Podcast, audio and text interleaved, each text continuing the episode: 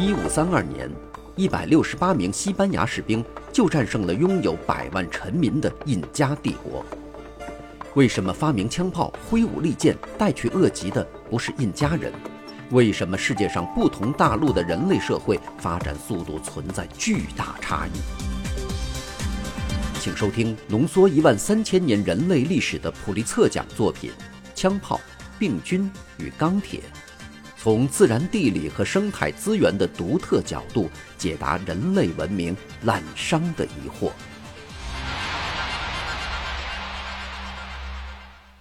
各位好，欢迎收听这一期的《给小白白的有声书》，继续为您讲述普利策奖作品《枪炮、病菌与钢铁》第十四章的第五部分。我们来了解为什么复杂社会要接受盗贼统治。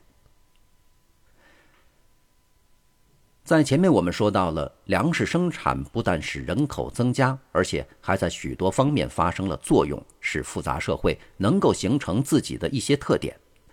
但这并不能证明粮食生产和众多人口使复杂社会的出现成为必然之事。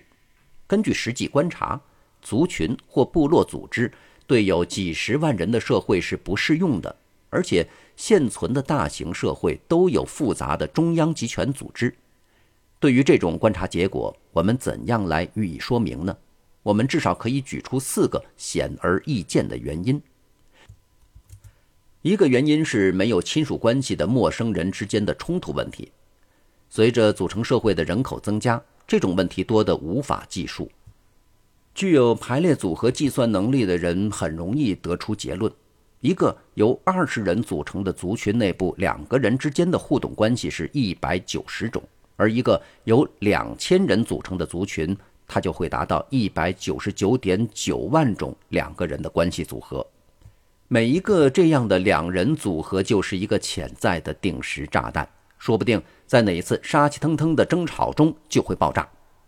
族群社会和部族社会的每一次谋杀，通常都要引起一宗蓄意报仇的杀人事件，从而开始了又一轮杀人和报仇行为，这样周而复始，永无止境，使社会稳定遭到破坏。在族群中，每一个人同其他每一个人都有密切的亲属关系，与争吵双方同时都有亲属关系的人出面调解争端。在部落中。许多人仍然是关系亲密的亲属，每个人至少能够叫出其他每个人的名字，在发生争吵时由双方的亲友来调解。几百人就是这样一个界限，在这个界限内，每个人能够认识另外每个人。一旦超过这个界限，越来越多的两人组合就成了一对对没有亲属关系的陌生人了。当陌生人打架时，在场的人很少会是打架双方的朋友或亲属，没有什么私利要他们去制止打架。相反，如果许多旁观者是打架一方的朋友或亲属，他们就会站在他的一边。这样，本来是两个人的打架，结果就逐步升级为一场乱哄哄的群殴。因此，一个继续把冲突交给全体成员去解决的大型社会，必然会分崩离析。仅仅这一个因素就可以说明，为什么几千人的社会只有在形成完全控制武力和解决矛盾冲突的中央集权的行政管理机构时才能存在。第二个原因是，随着人口的增加，共同决策越来越难以做到。由全体成年人来决策，在新几内亚的一些村庄里仍然是可能的，但这些村庄都很小。消息和通知可以迅速传达到每一个人，每一个人在全村大会上可以听到其他每一个人的意见，每一个人也都有在会上发表意见的机会。但共同决策的所有这些先决条件，在大得多的社会里已经无法得到了。即使在如今拥有麦克风和扬声器的时代，我们也全都知道。一次小组会绝不能解决一个有几千人群体的问题，因此，一个大型社会如果要有效地做出决定，就必须加以组织，并使之置于中央集权的控制之下。第三个原因是经济方面的考虑，任何社会都需要在其成员之间转移财货的手段。一个人可能在某一天碰巧获得了较多的某种基本商品，而在另一天获得较少。人的才智有不同，一个人通常总是对所拥有的某些生活必需品感到过多，而对另一些生活必需品又常嫌不足。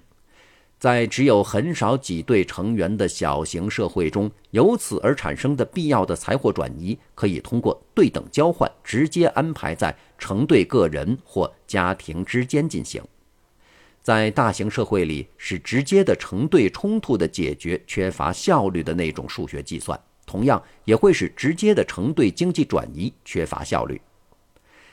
大型社会只有在除了有对等经济，还有再分配经济的情况下，才能在经济上发挥作用。超过个人需要的财货，必须从这个人转移到一个中央集权的行政管理机构，然后再由这个机构分配给财货不足的人。使大型社会必须有复杂组织的最后一个原因，与人口密度有关。粮食生产者的大型社会比狩猎采集者的小族群不但成员多，而且人口密度也大。每一个由几十个猎人组成的族群占据着很大一片地区，在这个地区内，他们可以获得对他们来说必不可少的大部分资源。他们可以在族群战争的间歇，通过与邻近族群的交换来获取其他生活必需品。随着人口密度增加。属于本来只有几十个人的那片地区，可能会变成一个很小的地区。越来越多的生活必需品不得不从这个地区以外的地方获得。例如，我们可以把荷兰一万六千平方英里的土地和一千六百万人划分成八十万个单独的地块，每个地块包含十三英亩土地，并被用作一个由二十人组成的独立自主的族群的家园。这些人始终在他们土地的范围内过着自给自足的生活，偶尔利用暂时的休战到他们这个小小地块的边界去同邻近的族群交换物品和新娘。这种受空间条件限制的现实情况，要求人口稠密的地区去养活大型的、组织复杂的社会。对冲突解决决策、经济因素和空间的这些考虑，于是。综合起来，要求大型社会实行中央集权，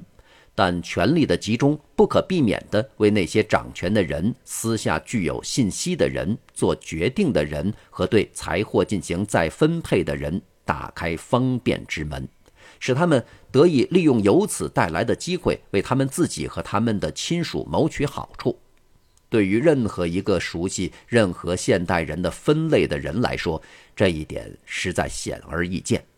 随着早期社会的发展，那些获得集中权力的人逐步地形成了公认的上层人物。也许他们本来就是属于先前的几个地位平等的乡村氏族之一，只是这些氏族比其他氏族更平等罢了。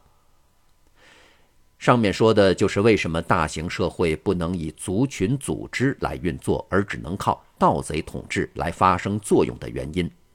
但我们还有一个问题没有解决，这就是小型的简单社会实际上是如何演化成或合并成大型的复杂社会的。合并冲突的集中解决、决策、经济再分配和盗贼统治者的宗教。并不是通过某种卢梭式的社会契约自动形成的，是什么推动这种合并的呢？对这个问题的回答，在某种程度上决定于对演化的推理。在前面我们说过，归在同一类的社会并不是完全相同的，因为人与人之间、人的群体与群体之间永远存在差异。例如，某些族群和部落中的大人物比另一些族群和部落中的大人物要更有魅力、更有权势，做决定时更富技巧。在一些大型部落中，具有更强有力的大人物，因而拥有更大的权力集中的部落，往往拥有对权力不那么集中的部落的某种优势。像前面提到的法尤族那样拙劣的解决冲突的部落，往往又分裂成族群。而管理不善的酋长管辖地则分裂成更小的酋长管辖地或部落。能有效地解决冲突，做出正确的决定和实行和谐的经济再分配的社会，能够发展更好的技术，集中自己的军事力量，夺取更大的物产、更丰富的地盘，逐一打垮独立自主的较小的社会。因此，如果条件许可，复杂程度处在同一水平的社会之间的竞争，往往导致了复杂程度更高的社会。部落之间进行征服或兼并，以达到酋长管辖地的规模；酋长管辖地之间进行征战或兼并，以达到国家的规模；国家之间进行征服或兼并，以形成帝国。更一般的说，大的单位可能拥有对各个小的单位的某种优势。如果我们这里说的是一个如果，这些大单位能够解决因规模变大而带来的问题。如来自觊觎领导地位的狂妄之徒无时不在的威胁，平民对盗贼统治的愤恨，以及增多了的与经济一体化联系在一起的问题。把小单位合并成大单位，这无论在历史上或是考古上都是有案可查的。同卢梭的看法相反。这种合并绝不是在一些没有受到威胁的小型社会为了促进其公民幸福而自由决定合并这一过程中发生的。小型社会的领袖和大型社会的领袖一样，珍惜自己的独立和特权。合并的发生不外乎下面的两种方式之一：在外力的威胁下合并，或通过实际的征服。在外力的威胁下实现合并的很好的例子是美国东南部切罗基族印第安同盟的组成。切罗基族印第安人原来分成三十到四十个独立的酋长管辖地，每一个管辖地就是一个大约有四百人的村庄。日益扩大的白人殖民地的开拓，导致切罗基人与白人之间的冲突。当个别的切罗基人抢劫或袭击白人移民或商人时，白人无法区别不同的切罗基酋长管辖地，而是不分青红皂白地对所有切罗基人进行报复，或是对他们采取军事行动，或是断绝与他们的贸易往来。作为对策，各个切罗基酋长管辖地在18世纪逐步发现，他们不得不加入一个单一的同盟。起先，较大的酋长管辖地于1730年选出了一个统领全局的领袖。一个名叫做莫伊托伊的酋长，1741年由他的儿子继任。这些领袖的首要任务是惩罚攻击白人的个别切罗基人，并与白人政府打交道。1758年左右，这些切罗基人把他们的决策规范化，仿照以前的村社会议，每一年在一个村庄召开一次会议，这个村庄因此就成了一个事实上的首都。最后。这些切罗基人都成了有文化的人，并通过了一部成文宪法。切罗基族印第安同盟就这样建立起来了，但不是靠征服，而是靠把以前的一些小心提防的较小实体合并起来。而这种合并，只有在这些实体有被强大的外力消灭的危险时，才可能发生。同样，关于国家的形成，每一本美国历史教科书都介绍过一个例子。谈到美洲白人殖民地中有一个佐治亚，曾经促成切罗基国家的建立，而这些殖民地本身其实也是在受到强大的外力不列颠君主国的威胁时，才被迫建立起自己的国家的。美洲各殖民地在开始时也同切罗基的各酋长管辖地一样，小心翼翼地守护着自己的自治权。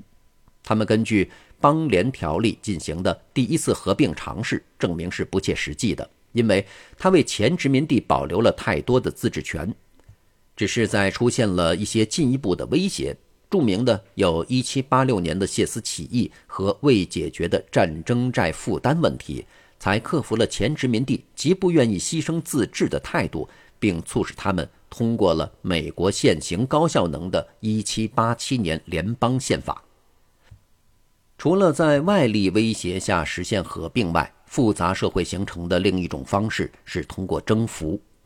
一个得到文件充分证明的例子是非洲东南部祖鲁国的起源。在白人移民第一次看到祖鲁人时，祖鲁人分成几十个小型的酋长管辖地。在1700年代晚些时候，随着人口压力增加，各酋长管辖地之间的战争变得日益剧烈起来。在所有这些酋长管辖地中，在集中统一的权力结构的设计里，普遍存在的问题，被一个叫做丁吉斯韦约的酋长十分成功地解决了。一八零七年左右，他杀死一个对手，从而获得了姆特特瓦酋长管辖地的统治地位。丁吉斯韦约从各个村庄挑选一些年轻人，按照年龄而不是按照他们的村庄，把他们组成团队，就这样建立了一种优秀的集中统一的军事组织。他还发展了出色的中央集权政治组织，在征服其他酋长管辖地时禁止杀戮，对被打败的酋长家族秋毫无犯，只是用这个酋长的一个意愿与丁吉斯韦约合作的亲属来接替酋长的职位。他扩大了对争吵的审理范围，提出了较好的集中解决冲突的办法，这样。丁吉斯违约就能够征服并开始把其余三十个祖鲁族的酋长管辖地合并起来。他的继承人扩大司法系统，加强监督，发展礼仪，结果使这个萌芽中的国家得到了加强。通过征服而形成国家的这个祖鲁族的例子几乎多得不胜枚举。十八世纪和十九世纪的一些欧洲人碰巧亲眼目睹了由酋长管辖地形成土邦的情况。这些土邦包括波利尼西亚群岛中的夏威夷国、塔希提国、马达加斯加岛的梅里纳国、非洲南部祖鲁国以外的莱索托和斯瓦齐以及其他国家、西非的阿散帝国以及乌干达的安克莱国和布干达国。阿斯特克帝国和印加帝国是在15世纪通过征服而建立的，那时欧洲人还没有到来，但对他们的形成的情况。我们从早期西班牙移民翻译过来的印第安人口述历史中知道了不少。所有这些例子都表明，战争或战争威胁在大多数社会合并中起了关键作用。但是，战争，甚至仅仅是族群间的战争，一直是人类社会的一个恒久不变的事实。那么，为什么只是在过去的一万三千年中，战争才明确地开始造成社会的合并？我们业已断定，复杂社会的形成以某种方式与人口的压力联系在一起。因此，我们现在应该寻找一下人口压力与战争后果之间的某种联系。为什么战争总是在人口稠密而不是在人口稀少的时候造成社会的合并呢？答案是。战败民族的命运取决于人口的密度，这有三种可能的结果。凡是人口密度低的地方，就像在狩猎采集族群占据的地区所常见的那样，战败群体的幸存者只要离开他们的敌人远一点就行了。新几内亚和亚马逊河地区游牧部族之间的战争的结果往往就是这样。凡是人口密度中等的地方，就像粮食生产部落占据的地区那样。没有大片空旷的地方可以让战败族群的幸存者逃避，但是，没有集约型粮食生产的部落社会不使用奴隶，也不能生产出可以作为很大一部分贡品的足够的剩余粮食。因此，战败部落的幸存者对胜利者来说毫无用途，除了娶他们的女人为妻。战败的男人都被杀死了，他们的地盘也可能被胜利者所占有。凡是人口密度高的地方，就像国家或酋长管辖地所占有地区那样，被打败的人仍然无处可逃。但胜利者不杀死他们，而是有了利用他们的两种选择。由于酋长管辖地社会和国家社会已出现经济专业化，被打败的人可以当奴隶来使用；或者由于许多这样的社会已经有了能够生产大量剩余粮食的集约型粮食生产系统。胜利者可以让战败者仍然从事原来的劳作，只是剥夺了他们的政治自主权，要他们定期的用粮食或货物来纳贡，并把他们的社会合并入获胜的国家或酋长管辖地。因此，粮食生产及社会之间的竞争与混合，产生了征服的直接原动力：病菌、文字、技术和中央集权的政治组织。这些都是终极原因，是通过因果关系链而表现出来的。虽然这些因果关系在细节上有所不同，但全都与稠密的庞大人口和定居的生活方式有关。由于这些终极原因在不同的大陆上有不同的发展，征服这些的原动力在不同的大陆上也有不同的发展。因此，这些原动力往往是相互联系着一起出现的。不过，这种联系并不是绝对。例如，在印加人中出现了一个没有文字的帝国，而在阿斯特克人中则出现了一个有文字但很少有流行病的帝国。丁吉斯韦约的祖鲁人则证明了每一个这样的原动力都多少独立地为历史模式做出了贡献。在几十个祖鲁族的酋长管辖地中，姆特特瓦酋长管辖地无论在技术、文字或病菌方面都不具有对其他酋长管辖地的优势，但他还是成功的打败了他们。他的优势仅仅存在于管理和意识形态方面，这就是由此产生的祖鲁国得以在将近一个世纪的时间里征服了一个大陆的一部分地区。好，感谢您收听这一期的节目。在下期节目当中，继续为您讲述本书的第十五章耶利的族人。这里是给小白白的有声书，下期节目我们再见。